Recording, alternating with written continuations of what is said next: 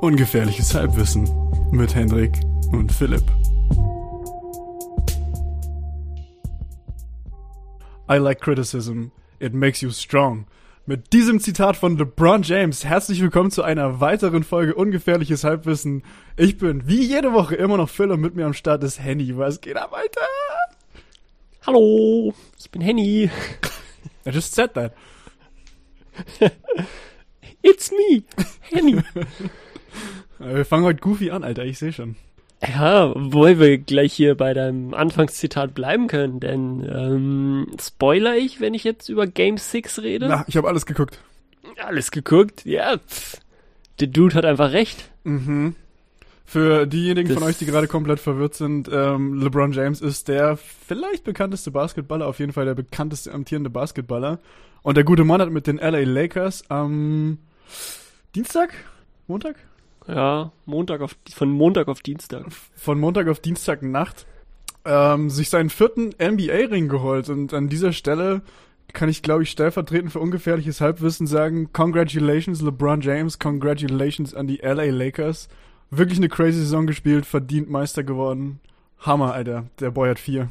Ja, Finals MVP. Er hat jetzt in der vierte Titel und das vierte Mal, dass er Finals MVP war. Das heißt, der wichtigste, bedeutendste Spieler während, während des Finals. Das ist immer Der- ein der Finalspiele. Be äh, Best of, genau, Best of Seven.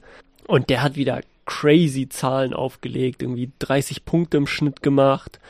Äh, 12, 13 Rebounds und dann noch irgendwie 8,5 Assists. Also ist dumm gut, wie, wie er gespielt hat. er Dumm kann immer noch gut. so den äh, er kann immer noch den Schalter umlegen, wenn es drauf ankommt. Ähm, und er scheint wirklich, äh, he thrives on ähm, criticism. Das, das ist eindeutig.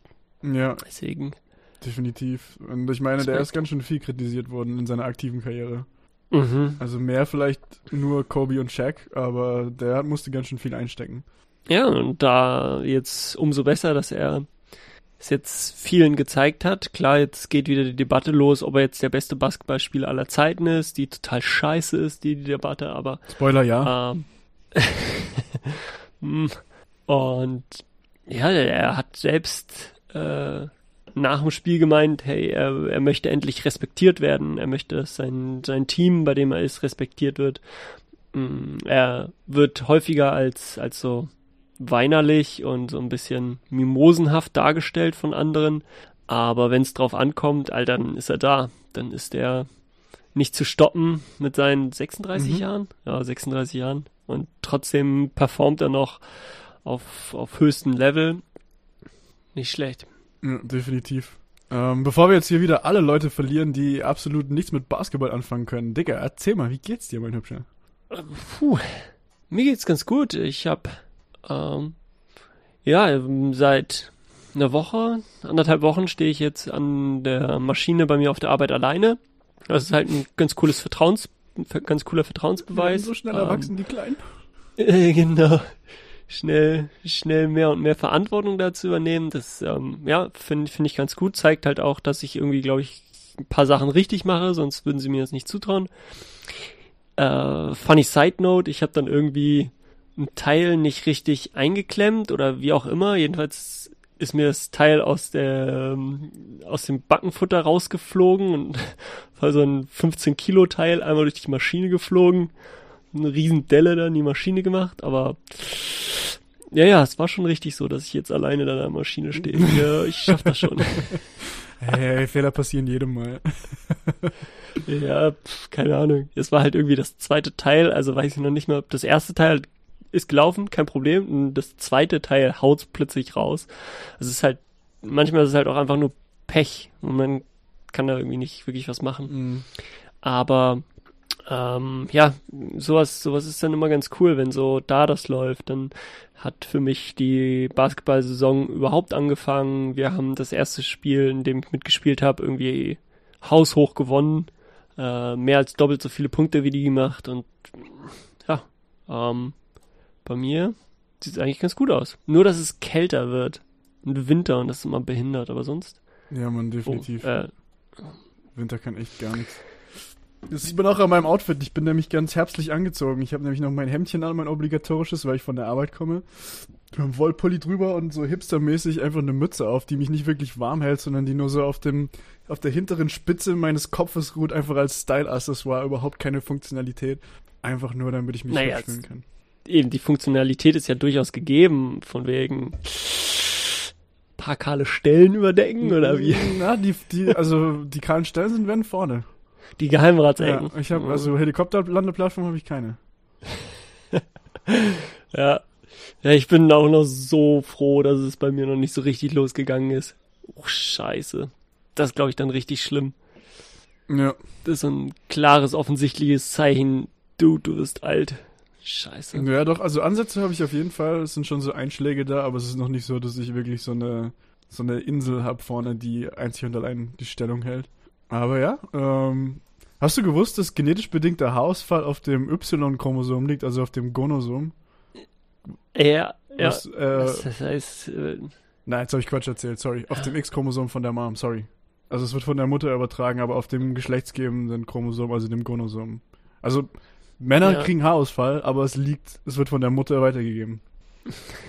deswegen muss man immer gucken, wie denn der Opa beziehungsweise der Vater der Mutter aussieht. Ja. Wenn der wenig Haare hat auf dem Ja. Kopf, dann ist es nicht ganz so Ja. gut. Und surprise, surprise, wessen Opa und wessen Onkels haben wohl keine Haare mehr.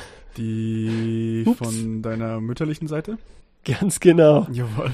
Also mir, mir schwant und blüht übelst. Übles. Ja, mein Gott, Alter, du bist immer noch pretty, wenn dir die Haare ausfallen. Shit, Oh, danke.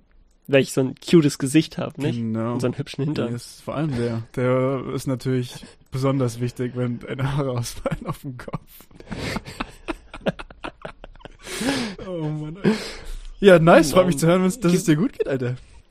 Da hatte ich kurz gedacht, du willst mir wirklich ein Kompliment geben, aber nein, dann drückst du mir sofort wieder einen rein. Ja, ich pff, geh bitte, als ob ich dir nicht irgendwie hier genug Honig ums Maul schmiere. Kleine Zuckerschnute. Ja, stimmt.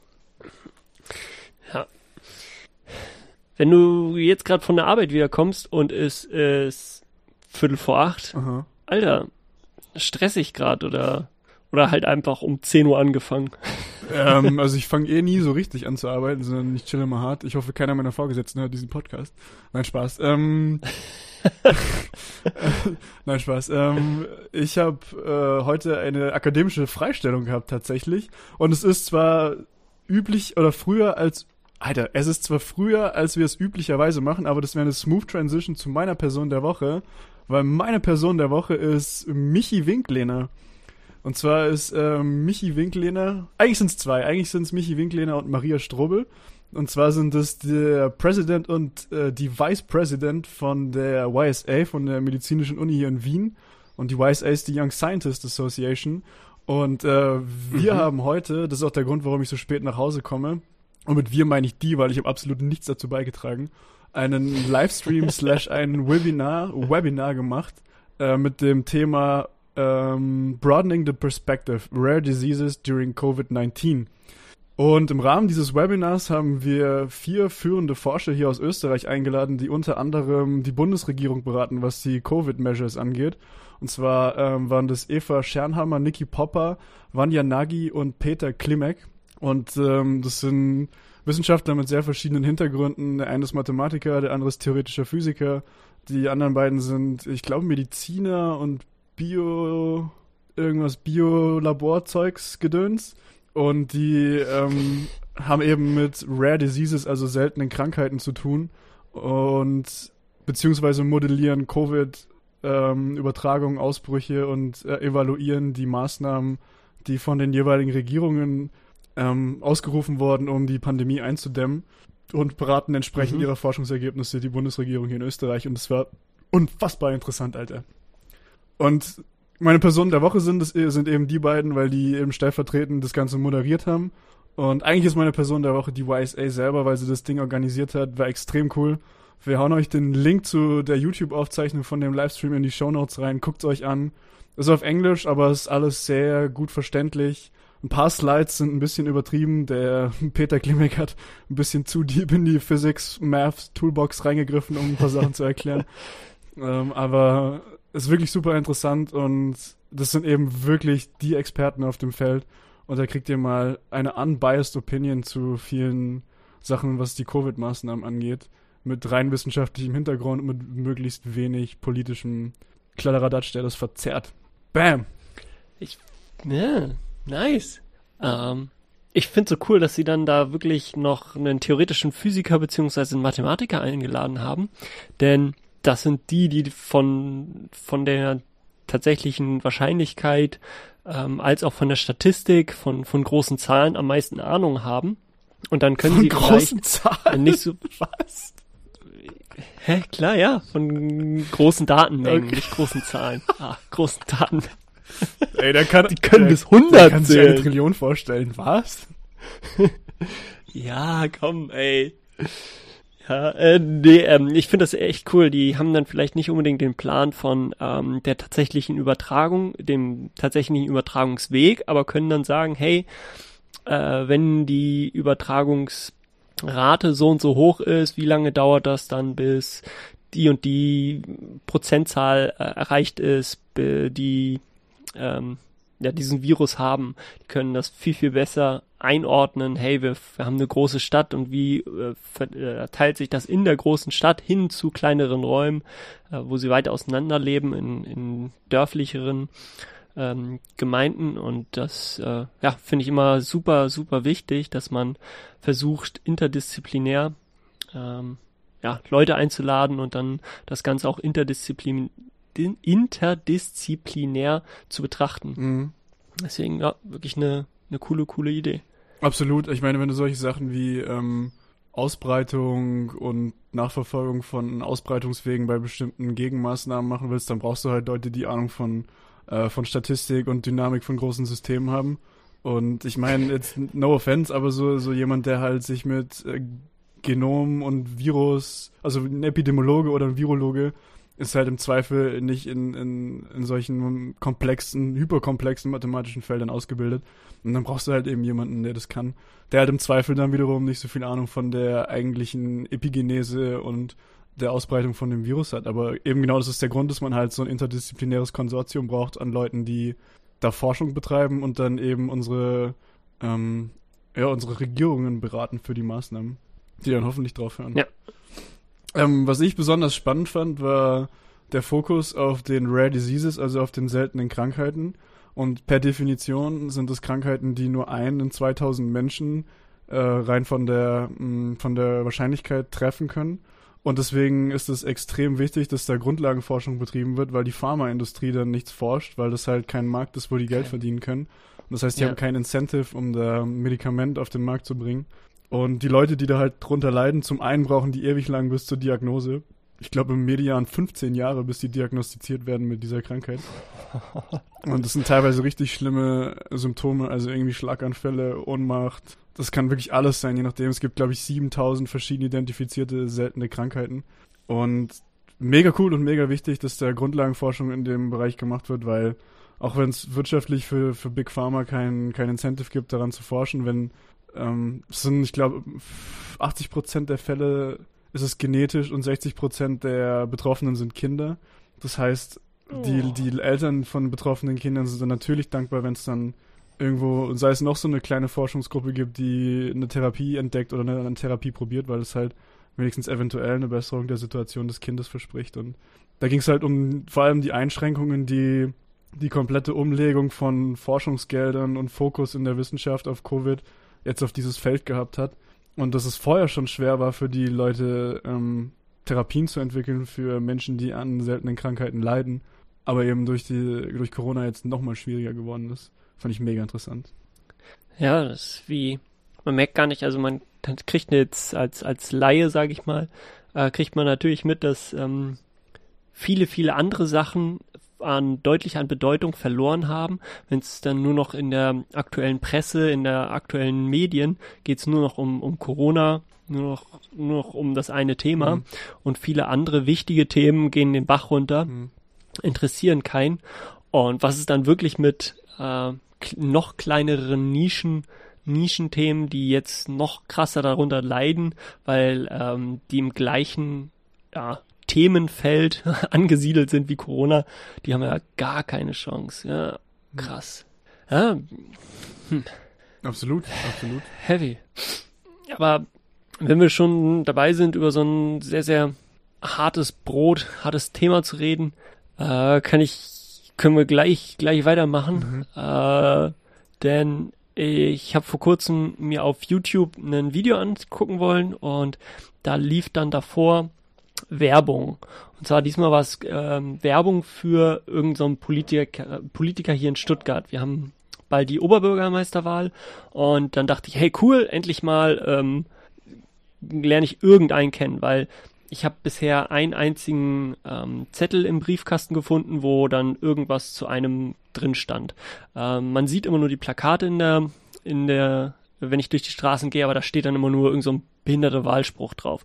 Und nie geht's irgendwie, hey, ich lerne mal jemanden kennen und guck, hey, kann ich den wählen oder nicht, sondern müsste mich da super krass selbst informieren und mir wird ähm, von keinem irgendwie die Information an die Hand gegeben. Mhm.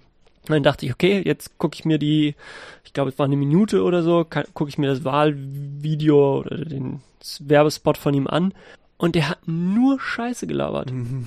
Der, der ist dann irgendwie auf so einen 10-Meter-Turm geklettert und hat erzählt, dass wir gemeinsam den Sprung wagen wollen und wir müssen es wieder gemeinsam schaffen und ich will vorangehen und ja, es manchmal sieht sieht es ähm, haben, wir Angst davor, den nächsten Schritt zu machen, wie wenn wir von einem 10 Meter Turm springen, mhm. aber gemeinsam schaffen wir das. Und er hat nicht einmal irgendwas konkret über Themen erzählt. Das ist einzig und alleine nur Selbstdarstellung gewesen.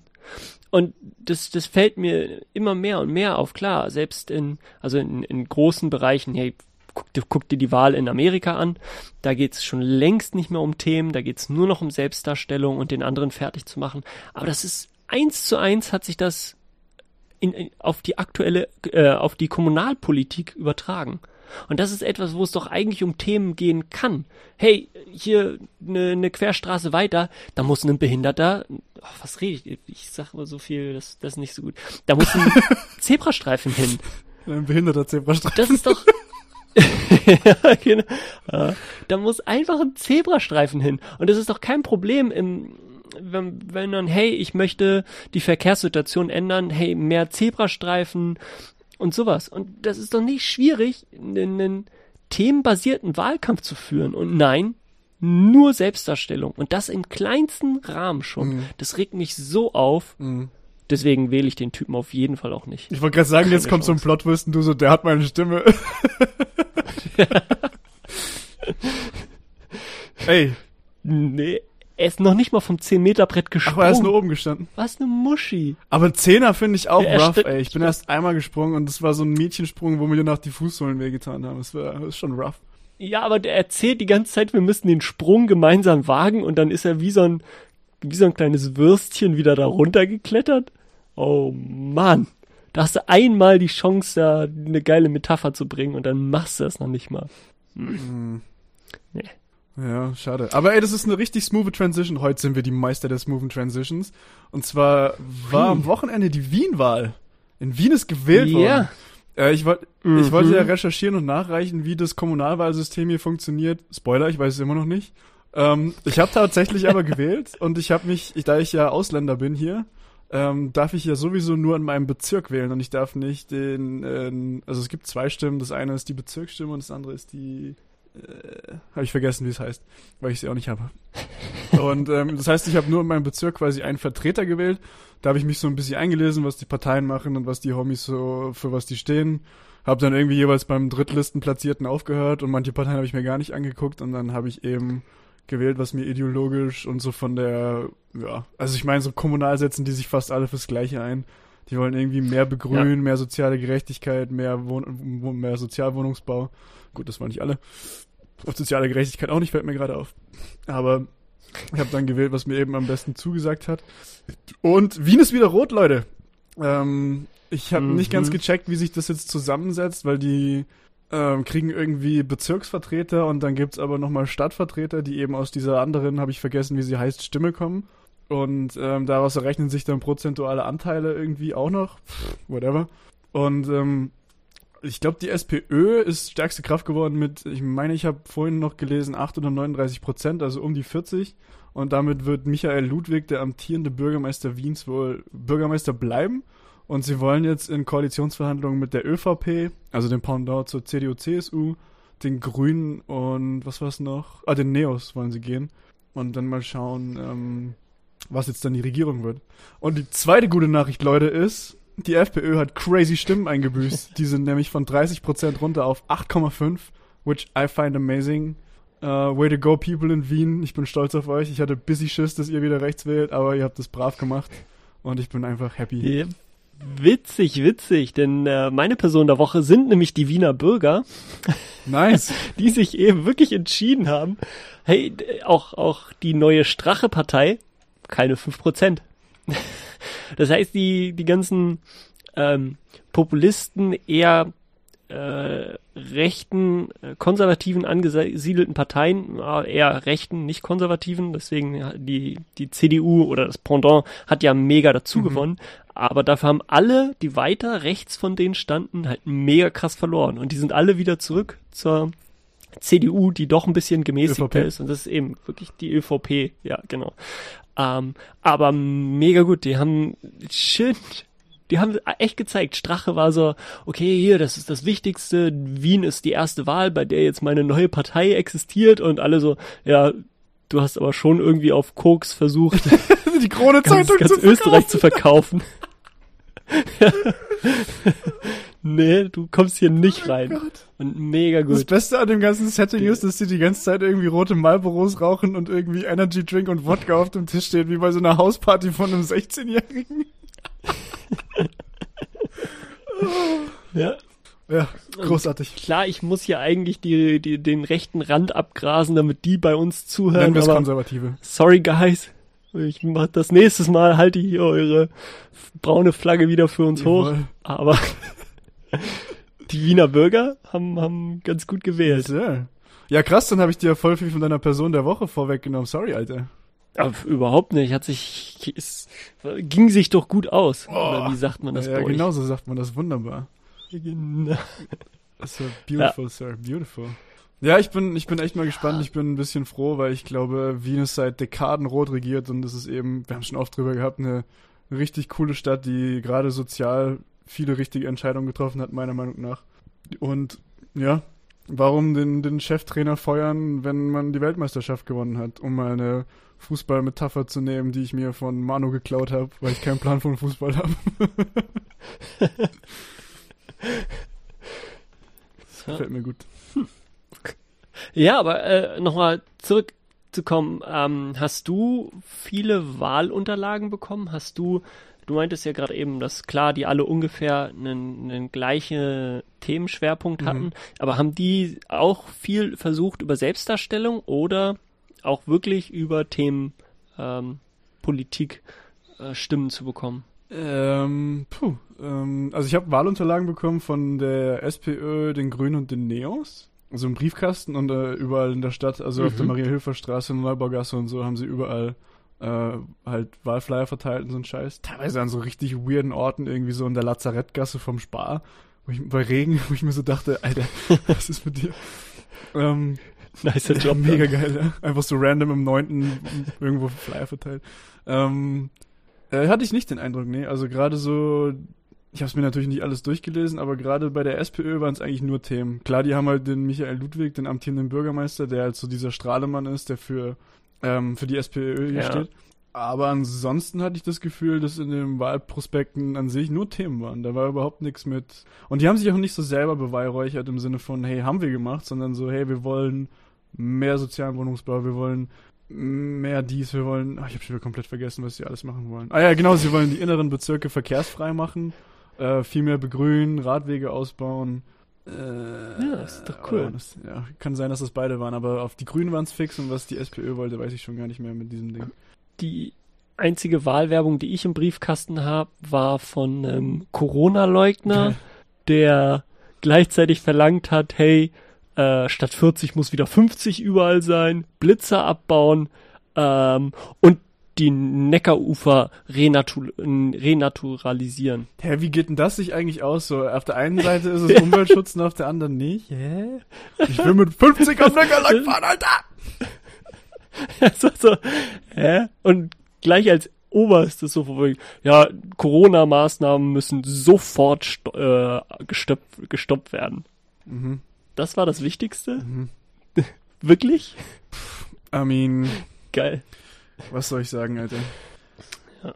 Äh, Aber weißt du, worauf ich gar keinen Bock mehr habe, auf Corona zu, über Corona zu reden. Ehrlich?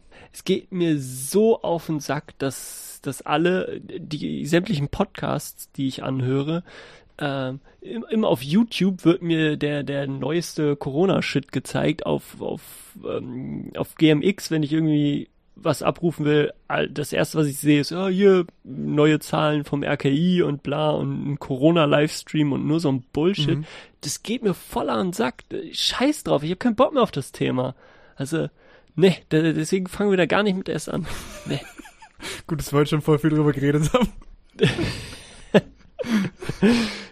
Ja. Ja, keine Ahnung, mir geht's irgendwie auch am Arsch, aber ich meine, es beeinflusst halt unser aller Leben gerade ziemlich nachhaltig und ich kann verstehen, wenn Leute dann da ein Redebedürfnis haben. Aber was mich irgendwie am allermeisten nervt, ist dieser Zustand, in dem wir gerade sind, wo, wo aus was für Gründen auch immer die, die Fallzahlen überall wieder steigen. Ähm, und so, es ist nicht, die, die Maßnahmen sind eigentlich relativ locker, so halt Masken anziehen, nicht fernreisen dürfen, bla bla. Ähm, klar, und je nach Ort sehr unterschiedlich, logischerweise. Ähm, aber es ist jetzt nicht mehr so wie im März, April, dass du halt wirklich quasi effektiv Hausarrest hattest. Ähm, was? Naja, kommt bei uns schon langsam. Aber wir wollten noch gar nicht drüber reden. Äh, äh, Oder ich wollte nicht drüber was ich reden. eigentlich sagen wollte, ist, dass das halt so diese Ungewissheit ist, dass alle einfach nur warten und hoffen, dass ein Impfstoff kommt, weil vorher wird es nie aufhören, Maßnahmen zu geben, weil du halt dann die, ja, die Infektion einschränken musst, logischerweise. Und deswegen ist es nicht so klar, wann ein Impfstoff kommt und äh, ich verstehe, dass Leute drüber reden wollen, weil es ist halt echt schon mühsam. Mm. Wurscht, du willst nicht drüber reden. In, aber wir können das gleichzeitig eben als ganz coole Überleitung nehmen. Boah, wie, denn, oh, heute läuft. äh, du meintest, dass Fernreisen nicht so wirklich möglich sind. Mhm. Are you sure? Dass Fernreisen gerade letztes Wochenende, also vorletztes Wochenende, nicht wirklich möglich waren? Oder Nee, war es vielleicht doch möglich? also bist du. Ich, ich kann gerade die Signale nicht lesen, Alter. Es tut mir leid. Das ist gerade so wie eine Frau, die mit mir flirtet und ich bin mir nicht sicher, ob sie mich nur mag oder mit mir ins Bett will. Ähm, willst du erzählen, was wir gemacht haben oder nicht? Ich check's gerade nicht, Alter. Die- Klar will ich das erzählen. Okay, Doch. Dann, dann hau ich mal raus. Und zwar waren dieser wunderschöne Mann aus dem hohen Norden und ich ähm, inzwischen anderthalb Wochen her in Mhm. wunderschönen Warschau, der Hauptstadt Polens. Yeah! Und das war nämlich ohne Probleme möglich, weil die Hurensöhne vom Auswärtigen Amt in Deutschland beschlossen haben, dass effektiv ganz Österreich ein einziges Risikogebiet ist und ich ohne Quarantäne nicht fucking heimfahren kann, meine Familie besuchen kann oder Freunde sehen. Aber es ist gar kein Problem, wenn ich einfach mal so für ein langes Wochenende nach Warschau fliege und da saufen gehe. Easy, Digga. Easy. Äh, triffst dich, triffst, triffst dich mit mir und ich flieg wieder zurück nach Nee, das Stuttgart. gar also, wenn du es hattest, haben es jetzt hier auch alle und deswegen interessiert's, das interessiert wieder Das keinen. macht gar keinen Sinn. Aber das ist nicht das Thema hier. Und zwar, Aber was wir eigentlich erzählen wollten, das- ist, dass wir beiden ihr Warschau unsicher gemacht haben. Und man, I gotta Mhm. say, what a city, huh? Das äh, war super schön. Ähm, wir hatten uns zusammen vorgenommen, dass wir jetzt äh, Hauptstädte abklappern, ähm, damit wir dann auch ähm, ja mehr Buddy-Time haben, mehr mehr Eindrücke von anderen Ländern, von ja von von anderen Kulturen haben, dass wir gleichzeitig Zeugs haben, was wir auf unsere Patreon-Seite hochladen können, dass wir immer mal wieder ähm, ja darüber erzählen, wie es wie es da war. Und Warschau, also war, war super schön. Ich ähm, bin mega hyped auf, auf die nächste Hauptstadt. Ich habe nicht so viel von Warschau gesehen. Ich habe meistens die Decke vom Schlafzimmer gesehen, aber Das stimmt gar nicht, wir waren mega viel unterwegs, Alter. ja, alles zu Fuß. Mhm. Das war krass. Mhm. Richtig viel zu Fuß da durch die Gegend gelaufen. Das ähm, war sehr schön. Ja, aber für weitere Informationen, wenn ihr Oh, mehr darüber erfahren wollt, wie wir da durch Warschau gelaufen sind, wie wir an der Weichsel längs sind, wie wir ganz, ganz, ganz heimlich auf der Parkbank unser Bier trinken mussten. Mhm. Und wir haben es nicht heimlich gemacht. Spoiler Alert! Es ist verboten, in Polen Alkohol in der Öffentlichkeit zu trinken. Und ja, haben wir natürlich nicht gemacht, aber wir saßen dann einfach so mit, mit unserem Radler, al alkoholfreien Radler auf der Geil. Parkbank. ja, aber das werden wir euch ähm, ja alles erzählen, wenn es wieder eine weitere Hauptstadtfolge bei uns im Patreon-Account zu, hören gibt. Und das ist eine perfekte Sliding Transition. Alter, heute läuft bei uns mit Überleitungen. zu Ja. einer kleinen Promo-Section. Supportet uns auf Patreon, Leute. Wenn euch gefällt, was wir hier machen und wir stecken diese Mühen und die und den, den ganzen Stress, den wir hier mit haben, ähm, nicht nur für uns rein, sondern auch um euch zu entertainen und wenn ihr ähm, uns das ein bisschen vergnügt, vergüten wollt oder wie sagt man da so ein bisschen, wenn ihr uns supporten wollt für Hm. unsere Arbeit, Ja, ja klar, für unsere Mühen und als, ja, belohnen, eben für unsere Mühen zeigen wollt, dass, dass es ganz cool ist, was es ist, was wir hier machen. Wir, wir stottern gerade so richtig rum, ey. Wenn ihr uns für unsere Mühen belohnen Ja. wollt, dann könnt ihr uns auf Patreon supporten. Da gibt's, wer kennt das Konzept? Guckt euch einfach an. Wir würden uns natürlich drüber freuen. Und ihr kriegt eben Bonus-Content, was eben solche Recap-Folgen sind von unseren Hauptstadttouren. Und ähm, eben Warschau kommt jetzt als nächstes dazu. Und dann könnt ihr euch reinziehen, wie wir hier romantische Geschichten aus dem hohen Norden erzählen. Ja, wir hatten jetzt ja mehr oder weniger immer nur ähm, gutes Wetter und sind äh, durch, durch die Straßen dann gebummelt in T-Shirt. Aber so eine, so eine heimelige Kaminshow, wo wir dann zusammen, was weiß ich, nach, nach Finnland, nach Helsinki fliegen oder so im Winter, hört sich auch ganz gut an. Aber super teuer, Skandinavien. Oh ja, oh Alter, vor allem wenn wir da unseren Bierkonsum aufrechterhalten wollen, dann sind wir arm danach. ey, da müssen wir auf Crystal Meth umsteigen, hält länger. Ja. Ja. Das ist wiederum eine smooth Transition zu, ich weiß thematisch heute alles bisschen durcheinander, Leute, aber dem kontroversen Thema. Dem kontroversen Thema? Yes. Hä? Nein? Okay. Nicht, dass ich wusste. Okay. Schade. Weil sonst hätte ich jetzt nämlich auch kurz eins zum Besten geben können. Ja, gut. Ich dachte, ich hätte das mit, mit der Selbstdarstellung in der Kommunalpolitik, dass mich das aufregt. Ah, das war schon Das dein kontroverses nur- Thema. Ah, da habe Ja. ich dir mal wieder nicht zugehört, Alter. Ich habe dir nur auf deinen Pimmel geguckt, ey. Okay, dann, dann gebe ich jetzt trotzdem eins zum Besten, das ist mir jetzt gerade egal. Und zwar ist mein kontroverses Thema eine Frage. Wann ist zu viel? Mhm. Wann ist zu viel? Wann ist zu viel? Zu viel bei was? Tja, das lasse ich jetzt mal ganz Also allgemein.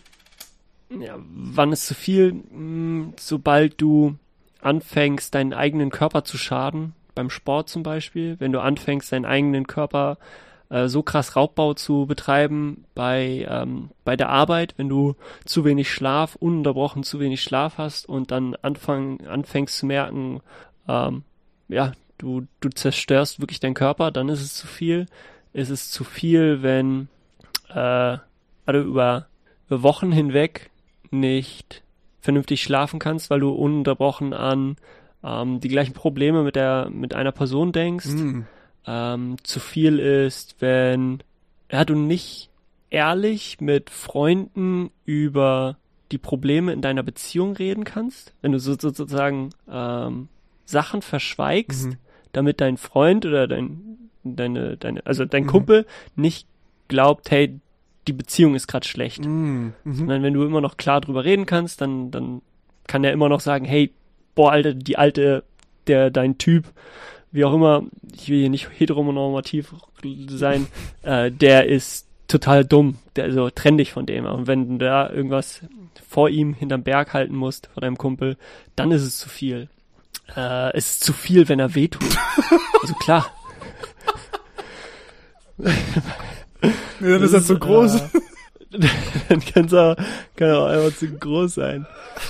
Ähm, es ist zu viel, wenn, Oh wenn es anfängt zu knirschen. Wenn du zu weit nach hinten mit dem Auto in der Parklücke gefahren bist. Ach so, ich dachte, ich knirscht dachte, ich dachte das dann war jetzt so eine. Anspielung auf MDMA, aber das war auch nicht schlecht. Weißt du, so wenn du mit den Zähnen knirschst. So, mit den Zähnen, Zähnen knirscht. Ja, ähm, es ist zu viel, wenn du anfängst, mh, ja, deine, deine Freunde, mit denen du eigentlich immer äh, klar und offen kommunizieren konntest, anfängst zu belügen. Mm.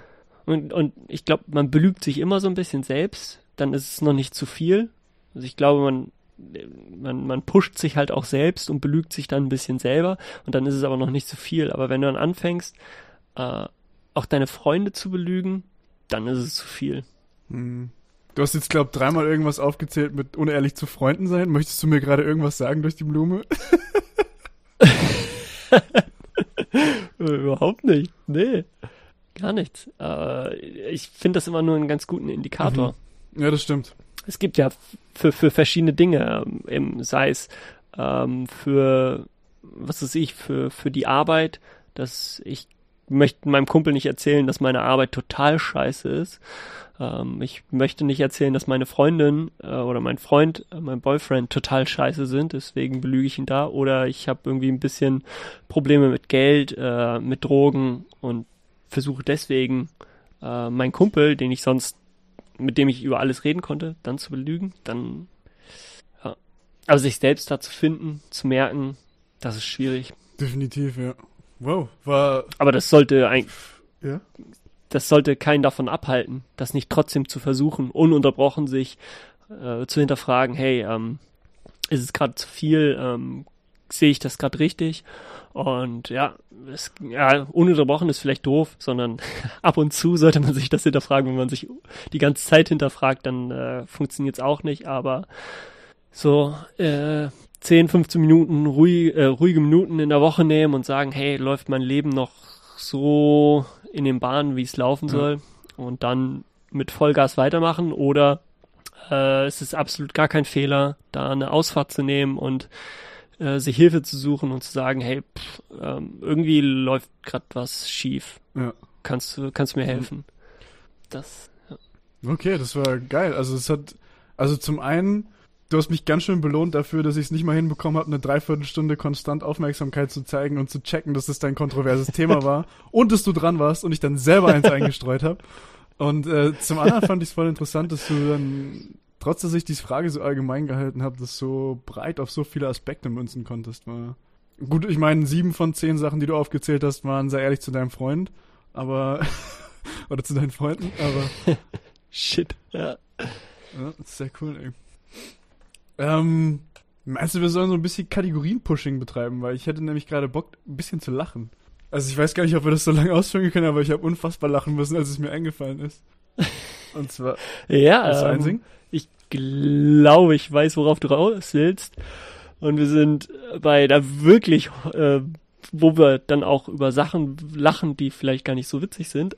Aber whatever happened to wir sind beim Thema Whatever Happened to. Nice. äh, ein, ein, eine meiner Lieblingskategorien, seitdem wir es vor kurzem erst eingeführt haben. Und ja, I'm, I'm hyped. Okay.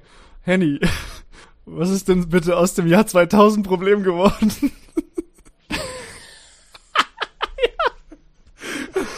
Oh shit. Das ist so ein unfassbar. Also das, das Ding hieß ähm, das der Millennium Bug oder der Y2K Bug oder Y2K Problem. Ja. Und das war oh. ähm, für die Millennials unter euch, die das nicht so mitbekommen haben, das war ähm, zur Jahrtausendwende, also zum Sprung von 1999 auf 2000. By the way, nicht die Jahrtausendwende, weil die Jahrtausendwende ist zwischen 2000 und 2001. Habe ich gerade falsch gesagt.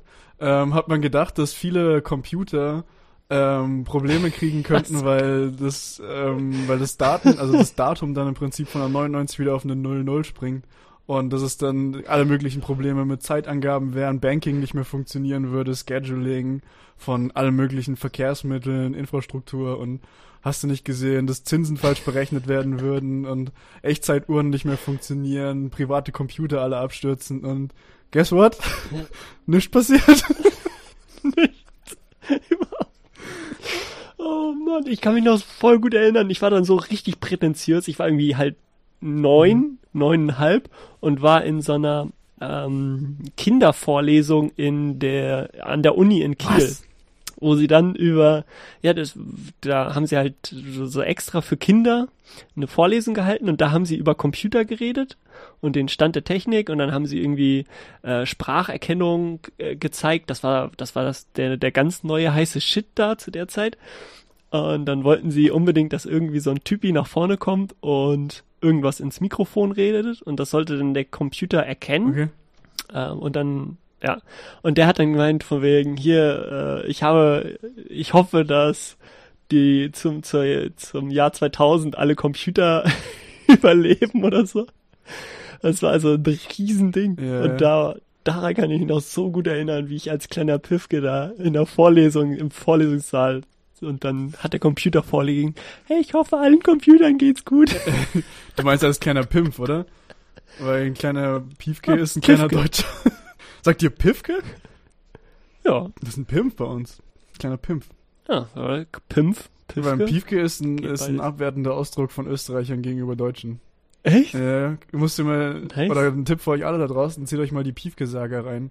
Das kommt, glaube ich, ursprünglich davon, dass Österreich und Preußen historisch verfeindet waren des Zorns und dass Preußen sich eben dann beim Zusammenschluss des Großdeutschen Bundes Deutschland angeschlossen hat und Österreich eben nicht angeschlossen wurde.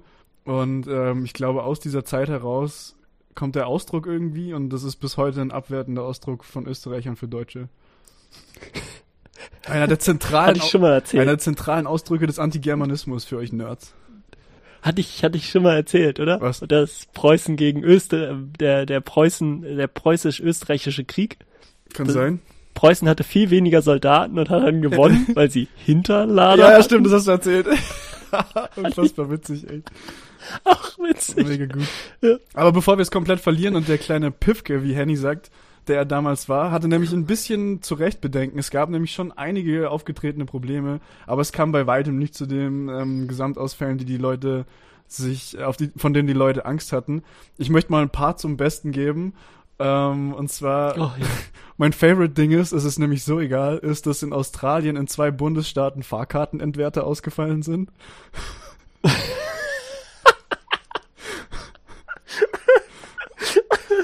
Nice, okay.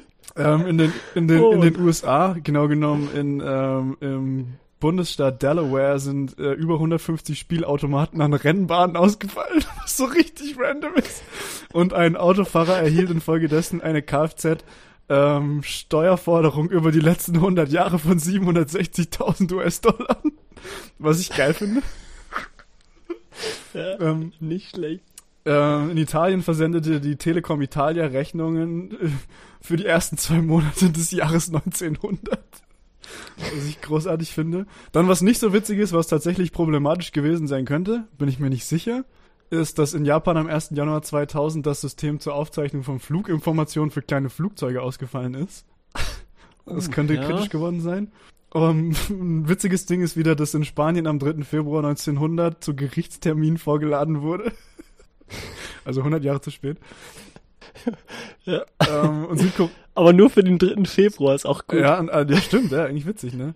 Äh, in Südkorea sind äh, vor einem Bezirksgericht 170 Personen zur Verhandlung am 4. Januar 1900 eingeladen worden. Und äh, ganz schlimm, Boohoo, First World Problems, im Vereinigten Königreich sind Kreditkartentransaktionen ausgefallen. Das ist natürlich kritisch. Ja. Oh Mann. Hast du noch einen Plan, ähm, wo du an Silvester warst? Ja, und zwar 19, Was du da ja, gemacht hast? 1900 auf 2000, also 99 auf 2000 müsste ich neun gewesen sein und da waren wir in Ortenberg, da habe ich damals gewohnt, das ist bei Offenburg in, in Baden-Württemberg im Ortenaukreis und wir haben auf dem Schloss in Ortenberg haben wir Silvester gefeiert, das weiß ich noch, ja. Hm. Immer ziemlich, Cool, aber dann war es so, so eine richtige Feier und nicht privat oder so? äh, wir haben dann tatsächlich unweit vom Schloss gewohnt, also wir haben am Schlossberg gewohnt und wir sind dann halt hochgelaufen fürs Feuerwerk. Ah. Ach cool. Das war, das war ganz geil, ja. Aber ich find's so geil, wenn du, wenn du dir so alte Comics anguckst, so Futurama oder Simpsons, das sind Cartoons, ich weiß, ähm, oder, oder generell Zeitungen liest oder dir Nachrichtenberichte aus der Zeit anguckst, wie viel Panik die Leute hatten und was dann im Endeffekt passiert ist, hat sich in Grenzen gehalten. und war dann auch schnell vergessen. War nicht so schlimm. Na, ging eigentlich eh klar. Voll gut. Dann haben wir heute das, Ka das Kategorienkarussell schon ordentlich drehen lassen, ha? Mhm. Ja, aber wir wollten ja auch gucken, dass wir nicht unbedingt immer äh, nicht wieder irgendwie bei zwei Stunden Folgen landen, Ja. sondern ein bisschen kürzer und knackiger. Küsse und Knackige. Wie dein Hintern. Macht gar keinen Sinn. Aber dann könnten wir doch gleich äh, zum nächsten Block kommen. Mhm. Und ich bin eben, ich kann, kann das so easy und salopp sagen, denn ich bin nicht heute, äh, heute nicht dran und muss nichts vorbereiten und nichts machen. Kommen wir gleich zum wichtigsten Block ähm, unseres Podcasts jedes Mal, denn wir sind bei dem Endblock, wo es drauf ankommt. Endblock. Wir wollen mehr wissen.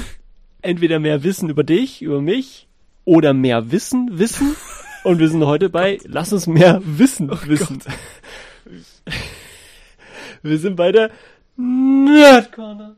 Nerd Corner.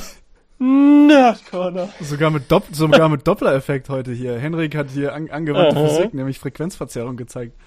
Und es geht heute um den Doppler-Effekt. Nein, Spaß. Es geht nicht um den Doppler-Effekt. Aber das wäre mega gewesen, wenn du das zufällig gemacht hättest. Das Nein, es, ist egal. nein, und ja. zwar auf äh, Input unserer treuesten Hörerin, aka meiner Mom, ähm, habe ich ähm, heute ein geografisches beziehungsweise geschichtliches Thema gewählt. Und zwar geht es heute um Hm. die Völkerwanderung. Uff. Ja. Die Völkerwanderung oder wie ich sie nenne, die ursprüngliche Flüchtlingskrise. oh, sorry, der musste sein. Da. Es tut mir leid, das, der musste sein, der musste sein. Ähm, war ein etwa zwei Jahrhunderte andauerndes, ähm, ja, man könnte sagen, Umgestalten der territorialen Belegung in ja, ganz Europa, würde ich, würde ich mal so dreist einfach behaupten. Und ähm, ich bin mir nicht sicher, wie einig sich Historiker mit der ganzen Datensache sind, aber man sagt, dass sie begonnen hat im Jahre 375 und etwa geendet hat, Spoiler, im Jahr 568 mit dem Einfall der Langobarden in Oberitalien. Also was sind das dann? Das sind knapp 200 Jahre. Ähm, 193 Jahre sind das dann. Ähm, die, ich möchte euch, glaube ich, erstmal eine, eine andere Definition der Völkerwanderung vorlesen, ähm, als ich sie geben würde. Und zwar die große Völkerwanderung des 4. und 5. Jahrhunderts war eine dramatische, in ihren Dimensionen vorher nicht gekannte Migrationsbewegung in Richtung Westen. Ich wollte jetzt einen DDR-Witz machen, aber egal. Ähm, die zahlreiche germanische Völker erfasste und nach Mittel- und Westeuropa führte. Im Zuge der Völkerwanderung ging das Römische Reich unter, dessen über, Jahr, über tausendjährige Geschichte das Schicksal der Menschen der Antike und des Frühmittelalters weit über Kontinentaleuropa hinaus bestimmt hatte. Ähm, als Grund für die Völkerwanderung gibt's einige tatsächlich. Ähm, und zwar einer es sind klimatische Veränderungen der damaligen Zeit. Vor allem äh, extrem langanhaltende Flut- und Überflutungen der Nord- und Ostseeküstengebiete, die viel Ackerland unbewohnbar gemacht haben und es generell zu einem sehr, ja, unwirtlichen Gebiet gemacht haben für die damals da siedelnden Völker. Und eingehend mit den Klimat klimatischen Veränderungen in ganz Europa und Vorderasien äh, ist natürlich auch Land und äh, Landnot entstanden und einige Ernährungsprobleme eben, weil man nicht mehr so einfach Ackerbau betreiben konnte. Dann vielleicht der wichtigste Faktor war ähm, die Invasion von ostasiatischen Nomadenstämmen, ähm, allen voran die Hunnen. Ähm, und ja, die Verdrängung äh, aufgrund dessen der vorher da siedelnden Völker. Dann gab es viele kriegerische Auseinandersetzungen und die ursprüngliche Verdrängung hat natürlich dafür gesorgt, dass Leute in Gebiete vordringen wollen, die schon besiedelt waren und dann gab es so ein nach Westen rücken, kann man ganz grob sagen. Ähm, Einzelnen stimmt es nicht ganz, also die Wanderpfade der verschiedenen Völker und was die so gemacht haben oder Stämme sind sehr unterschiedlich, aber ähm, im groben Ganzen kann man eben sagen, wie schon in der Definition gerade, dass alles sich nach Westen verlagert hat. Und äh, ein letzter Grund ist, ähm, dass es viele Nachrichten und Gerüchte bei allen möglichen germanischen Stämmen etc. in Europa gab, dass die Lebensbedingungen auf dem Gebiet des Römischen Reiches eben so viel besser wären. Und wenn es einem eh schon schlecht geht, dann klingt es natürlich mega verlockend. Ähm, man sagt es. Wirtschaftsflüchtlinge sind das. Was sind also? ja, das, das sind, das sind ja, gar nicht. Wirtschaftsflüchtlinge. ähm, genau, ähm, im Jahre 375 nach Christus eben haben die, sind die Hunnen nach Westeuropa eingefallen und zwar auf dem Gebiet der heutigen Ukraine ist das, glaube ich, also nördlich des Schwarzen Meeres und haben die dort ansässigen Ostgoten vernichtend geschlagen und die sind daraufhin aus ihrem ursprünglichen Heimatgebiet vertrieben worden. Ähm, die Westgoten sind im Zuge dessen in eine Allianz mit dem damaligen römischen Kaiser Theodosius eingegangen und ähm, haben dann in dieser Allianz zusammen mit noch vielen anderen Völkern gegen die Hunnen angekämpft. Ähm, Die Westgoten haben außerdem, Fun Fact, vom römischen Kaiser ähm, Siedelrecht bekommen, also die durften auf römischem Hoheitsgebiet siedeln. Das ist dann allerdings ein bisschen sehr eskaliert und ähm, als dann die Römer sich geweigert haben, ihnen in dem Tempo oder in dem Ausmaß Land zu geben, wie sie es wollten, haben sie sich einfach dann in kriegerischen Auseinandersetzungen geholt. Und es ging so weit, dass die Westgoten unter Alarich im Jahr 410 nach Christus Rom einfach geplündert und erobert haben. Ja. Und ähm, haben sie einfach die Stadt gelootet und sind weiter nach Spanien gezogen, wo sie dann ähm, das äh, westgotische Reich begründet haben. Ähm, Genau. Die Allianz zwischen den Römern und den Goten, die hat trotzdem weiter existiert als Zweckallianz, um gegen die Hunden zu kämpfen, wenn es notwendig war. Und es gibt eine berühmte Schlacht auf den katalonischen Feldern, sorry, katalaunischen Feldern in der äh, heutigen Champagne im Frankreich. Im Jahr 451 nach Christus wehrte dann eben besagte Allianz aus Römern und Westgoten gemeinsam die Hunden unter ihrem infamous König Attila ab. Ähm, ich springe jetzt so ein bisschen über die wichtigen Fakten und komme dann später nochmal zurück. Also das ist jetzt nicht alles chronologisch ähm, in Order. Ähm, aber so als wichtige Key Points sind noch zu nennen, dass äh, 455 die Vandalen unter ihrem König Geiserich ähm, Nordafrika von Nordafrika aus Rom geplündert haben.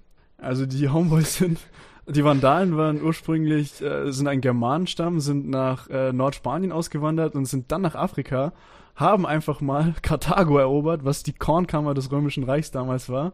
Und äh, ja, sind dann einfach hin und haben auch mal kurz Rom geplündert. Ihr seht, Rom plündern ist ein reoccurring Topic während der Völkerwanderung.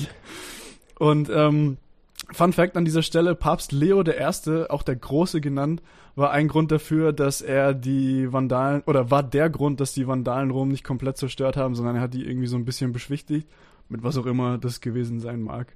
Ähm, und er hat da anscheinend Rom vor Schlimmerem bewahrt. Ähm, Im Jahr 493 hat dann der ostgotische König Theoderich der Große, großartig, dass die alle der Große als Beiname bekommen haben, by the way, ähm, ja. ähm, die Herrschaft äh, im Italien äh, erlangt, nachdem er ähm, den germanischen Truppenführer Odoaker, ich bin nicht sicher, ob ich das richtig ausgesprochen habe, aber wenn zu viele Vokale nacheinander kommen, bin ich raus, der ähm, vorher als König in Italien eingesetzt wurde. Eben jeden Mann hat der hat Theoderich der Große besiegt und wurde dann der neue König von Italien oder streng genommen vom Römischen Reich. Und es wird berichtet, keine Ahnung, was da die Quellen für sind, dass die, die römische Antike unter ihm nochmal tatsächlich eine Blütezeit erlangt hat. Wer hätte das gedacht? Unter einem Barbarenkönig nochmal eine Blütezeit gehabt. Ähm, Gegenspieler von besagtem Theoderich war der Frankenkönig Chlodwig I. Und die haben sich auch einige Auseinandersetzungen geliefert. Ähm, und die Franken, wie ihr vielleicht alle wisst, sind ähm, ja wahrscheinlich der wichtigste Stamm gewesen, der sich dann später für die Geschichte Europas eben durchgesetzt hat. Da Karl der Große dann der große Frankenkönig war, dessen Söhne das Reich in drei gesplittet haben, unter dem auch unter anderem das heutige Frankreich und das Heilige Römische Reich deutscher Nation hervorgegangen sind, der Vorläufer vom heutigen Deutschland. Im Jahr 568, wie ich vorhin schon gesagt habe, drangen dann eben die Langobarden über die Alpen nach Norditalien ein und haben in der Folge ihrer Invasion Rom erobert und das wird historisch als ähm, das Ende der Völkerwanderungszeit angesehen. Sie haben es aber, glaube ich, nur erobert und sind nicht da geblieben, sondern haben sich dann in Norditalien niedergelassen und sind ähm, ja, die ethnische Grundlage für die Leute, die dann äh, Norditaliener sind heute, würde ich mal sagen. Hast, haben die Rom auch geplündert? Ich glaube ja, ich glaube, die sind einfach hin, haben das geplündert und sind dann nice. und sind dann einfach wieder ähm, ja, ich glaube, die sind einfach wieder nach Norditalien abgezogen. Dick Move, aber gehörte aber so, so gehörte zum guten Ton. Zum guten Ton, ja. ähm, das äh, Römische Reich ist natürlich nicht allein unter dem Druck der Germanen zerbrochen und dem Einfall der Hunnen, sondern zeitgleich gab es im Osten des Reiches eben ein Vordringen der, der Perser. Ähm, und ja, ähm, unter dem gesamten Druck, der da entstanden ist, ja, hat das, oder dem Druck, der dadurch entstanden ist, hat das äh, Römische Reich dann eben nicht standhalten können. Und so kam es dann zum Zerfall vom, auf jeden Fall, Weströmischen Reich. Und ähm, ja. Wie ihr vielleicht alle wisst, das Oströmische Reich hat noch etwa 1000 Jahre weiter existiert. Mhm. Unabhängig davon, dass der große, kleine, je nachdem wie man es sehen will, westliche Bruder ähm, kaputt gegangen ist. Ähm, jetzt zuletzt möchte ich euch noch so ein paar Wanderwege äh, auditiv skizzieren, weil ihr könnt euch gerne natürlich eine Karte parallel dazu aufmachen. Aber ich finde es teilweise unfassbar witzig, wie die Völker gewandert sind. Und zwar haben die Ostgoten in der Region um die heutige Krim, also im nördlichen Schwarzen Meer, Ukraine, ähm, gesiedelt ursprünglich. Und ein Teil von ihnen ist ins Oströmische Reich, in die heutige Türkei geflohen. Ein anderer Teil eben nach Norditalien, wo dann eben auch dann die späteren Auseinandersetzungen, Eroberungen und Intronation von ostgotischen Königen in Italien ähm, die, oder die daraus resultiert haben. Ähm, die Goten kamen ursprünglich aus dem heutigen Dänemark und sind erst im, zwischen den Jahren 150 und 200 nach Christus überhaupt in äh, das Gebiet äh, der heutigen Ukraine vorgedrungen. By the way, ich, ich habe keine Ahnung, wieso es Ost- und Westgoten gibt. Ich weiß nicht, wieso die sich aufgespalten haben und nicht ein, ein People geblieben sind, aber lassen wir das einfach mal offen. Ähm, die Westgoten sind dann tatsächlich den kompletten Balkan langgezogen, also bis nach Konstantinopolis, dem heutigen Istanbul, sind einmal die komplette Ägäis runter, Thessaloniki, Athen, ähm, äh, durch die heutigen Balkanstaaten hoch an Venedig vorbei, einmal komplett durch Italien, sind die Côte d'Azur in Südfrankreich runter, haben in Spanien ein paar Runden gedreht, bis sie sich dann letztendlich im heutigen Zentral- bzw. nördlichen Spanien niedergelassen haben. Die Vandalen, mein Lieblingsvolk, habe ich auch vorhin schon kurz erwähnt, kommen aus der äh, heutigen Region um oh, Elbe, südlich der Elbe vielleicht ein bisschen. Die sind in das heutige Ungarn vorgedrungen, sind dann nördlich der Alpen durch heutige, das heutige Österreich, die Schweiz, durch Frankreich durch, haben dann kurz im, was müsste das sein? Das müsste Burgund sein, also zentral Ostfrankreich, sowas um die Gegend gesiedelt, sind dann weiter durch ganz Spanien, durch Nordafrika, haben Karthago erobert, sind von da nach Sizilien, Sardinien und haben eben einfach mal kurz auch Rom platt gemacht im Jahr 455. Großartig. Ähm, vielleicht noch ein Fun Fact, die kriegen selten Props, die Jungs, und zwar sind im Zuge der Völkerwanderung und der, ähm, dass die Ostsee eben immer unbewohnbarer wurde, die Angeln und die Sachsen ins heutige Großbritannien rübergeflohen und daher kommt heute noch der, das ganze Angelsächsisch angelehnt. Also wenn man vom angelsächsischen Sprachraum spricht, spricht man vom englischen Sprachraum. Und ähm, ja, das kommt eben daher, dass die beiden Germanenstämme der Angeln und Sachsen im Zuge der Völkerwanderung ins heutige England ja, geflohen sind, könnte man eigentlich sagen. Und die letzte große Volksgruppe, die, die geflohen ist, sind eben die Langobarden.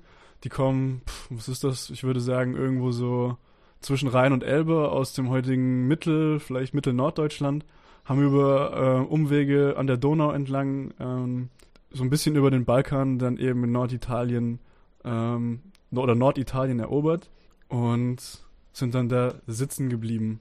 Ähm, die heutige Region Frankreich, ähm, das Burgund, also Burgundy, heißt heute noch so, weil sich der, ähm, der Barbaren, der gleichnamige Barbarenstamm im Zuge der Völkerwanderung dort niedergelassen hat. Und die Region hat ihren Namen eben diesem Germanenstamm zu verdanken, der auch im Zuge der Völkerwanderung sich dann dort niedergelassen hat. Mhm. Ähm, wir hatten es vorhin schon mal kurz von ähm, aus, ähm, aus dem aus der Völkerwanderung hat sich dann eben unter anderem hervorgetan, dass ja, dass es eine Vermischung gegeben hat, auch zwischen den damaligen Römern und den, und den Germanen. Also ich habe das so erzählt, als ob die da einfach hin sind und alles abgeschlachtet haben. Aber tatsächlich gab es eine extrem starke ethnische Vermischung von romanischen und germanischen ähm, Stämmen. Und es gibt einige, ja, was sind das dann, Genetiker, ähm, die glauben, dass das extrem wichtig war für den europäischen Genpool, weil du eben dann doch relativ isoliert lebende oder sich nicht mischende Völker auf einmal extrem nah beieinander hast äh, leben lassen und die haben sich dann sehr vermischt über die Jahrhunderte natürlich, die darauf gefolgt sind. Und man glaubt, dass das äh, extrem wichtig gewesen ist für, für die Überlebensfähigkeit von ähm, Zentraleuropäern. Ähm, genau.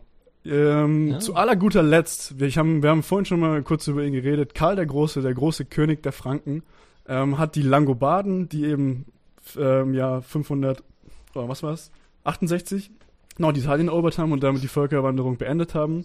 Eben jener Karl der Große hat besagte Langobarden besiegt und hat dann das Zeitalter der fränkischen Karoline eingeläutet.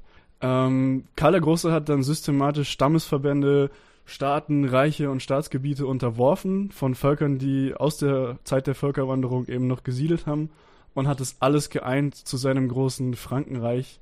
Ähm, Er ließ sich dann im Jahr 800 in Rom von Papst Leo III. zum ersten Kaiser krönen, also dem ersten König, der mit Gottes Segen auf, auf Erden regiert und ähm, hat eben dann damit im Prinzip die Einigung der unabhängigen Reiche der Völkerwanderung vollzogen.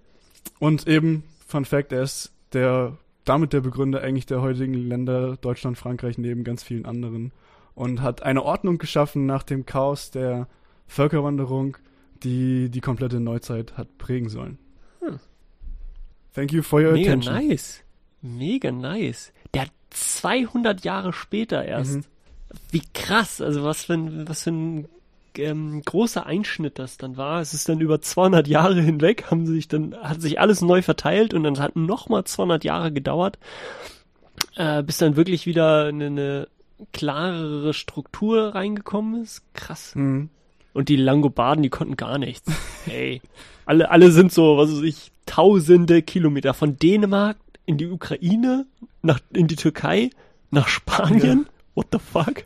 Und die Langobarden sind halt nur einmal quer durch Deutschland sozusagen. Vor allem, was ich mich, was ich mich da gefragt habe, so die Dudes, die müssen ja eigentlich so ein bisschen ausgesehen haben wie ich, also voll helle Haut, helle Haare im Zweifel. Natürlich auch ein bisschen bärtig und ungewaschen. Und ich denke mir so, klimatisch, auch damals muss es doch ein Riesenunterschied gewesen sein, von Dänemark in die Türkei ja. zu gehen. Und damals gab es keine, oder nicht so viel wärmende Klamotten, Klimaanlagen, hast du nicht gesehen.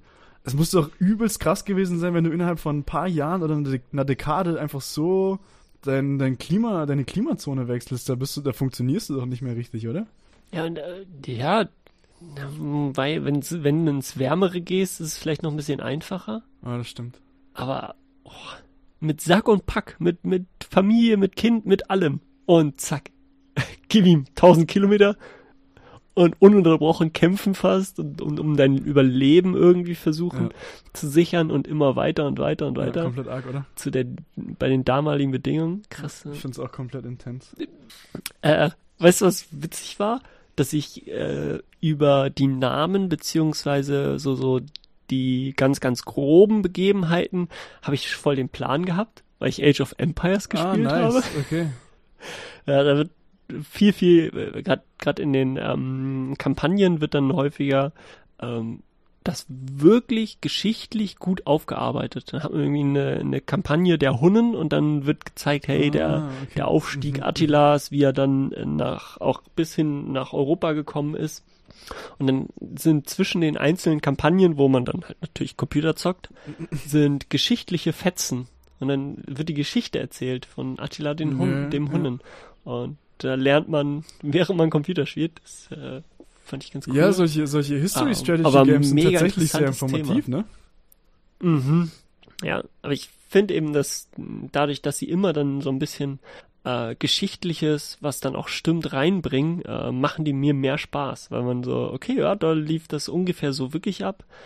Äh, dann ist nochmal was ganz anderes als ja, komplett random irgendwie Fantasy-Zeugs zu zocken. Ja, voll finde ich sowas mit Geschichte ein bisschen witziger. Definitiv, ja. Bin ich bei dir. Okay, Party People. Lieber Henny, meine sehr verehrten Damen und Herren, ich glaube, wir sind am Ende der heutigen Folge angekommen. Und mhm. wie jede Woche bleibt mir, glaube ich, nicht viel übrig, als Danke zu sagen, Digga. Hat mal wieder Spaß gemacht. ist auch cool, wenn wir mal, ja klar, so durchpushen ist nicht geil, aber hat sich heute nicht danach angefühlt, aber einfach mal irgendwie den, den zeitlichen Rahmen ein bisschen im Griff halten, im, im Zaun halten. Und äh, es, hat, ey, es hat wie immer Spaß gemacht. Heute nicht meine beste Konzentrationsleistung. Aber das sind wir schon gewohnt. Und ähm, ey, willst du wieder hier Promo machen und abmoderieren? Klar. Ähm, jetzt haben wir mal wieder äh, Input von, von außen bekommen von, von deiner Mama, Phil, und das ist echt cool, dass wir dann, wir sind, wir müssen uns mehr als Dienstleister hier verstehen. Wir, wir müssen für die Leute was machen. Und, nee, äh, das ist echt schön ähm, mitzukriegen, dass es einigen von euch wirklich gefällt, dass ihr dann äh, eine Idee darüber habt, worüber wir einfach noch ein bisschen witzig drüber reden können und sollen. Ähm, wenn ihr eine ähnliche Idee habt, wenn ihr irgendwie einen komischen Input von zwei Dudes, die keine Ahnung von nichts haben, haben wollt, schreibt uns ungefährliches äh, Punkt Halbwissen at gmail.com. Wir ja, nehmen das gerne an. Gleichzeitig haben wir die Folge ja schon häufig gesagt, auf Patreon haben wir noch mehr Zeugs, worüber wir uns und ihr euch dann hoffentlich schlapp lachen könnt. Und dann bleibt mir nichts anderes zu sagen, als äh, ich wünsche euch allen und ja, klar, auch dir, Phil, eine, eine schöne Woche, dass ihr entspannt durchkommt, ähm, zieht euch warm an, mhm. also nicht, nicht nur sprichwörtlich, sondern wirklich. Denn ich komme nach Hause zu euch und dann, dann gibt's aber was. Satz heiße Ohren. Ruprecht, ey. Ja, ich äh, genau, wünsche euch einen schönen Abend, schönen Tag, je nachdem, wann ihr wann es hört. Und Phil, wir hören uns nächste Woche hoffentlich und macht's gut. Haut rein. Definitiv, Alter. Hashtag Downtown and Cheesecake Day. Don't forget, Alter. Peace, Leute. Wir haben euch lieb.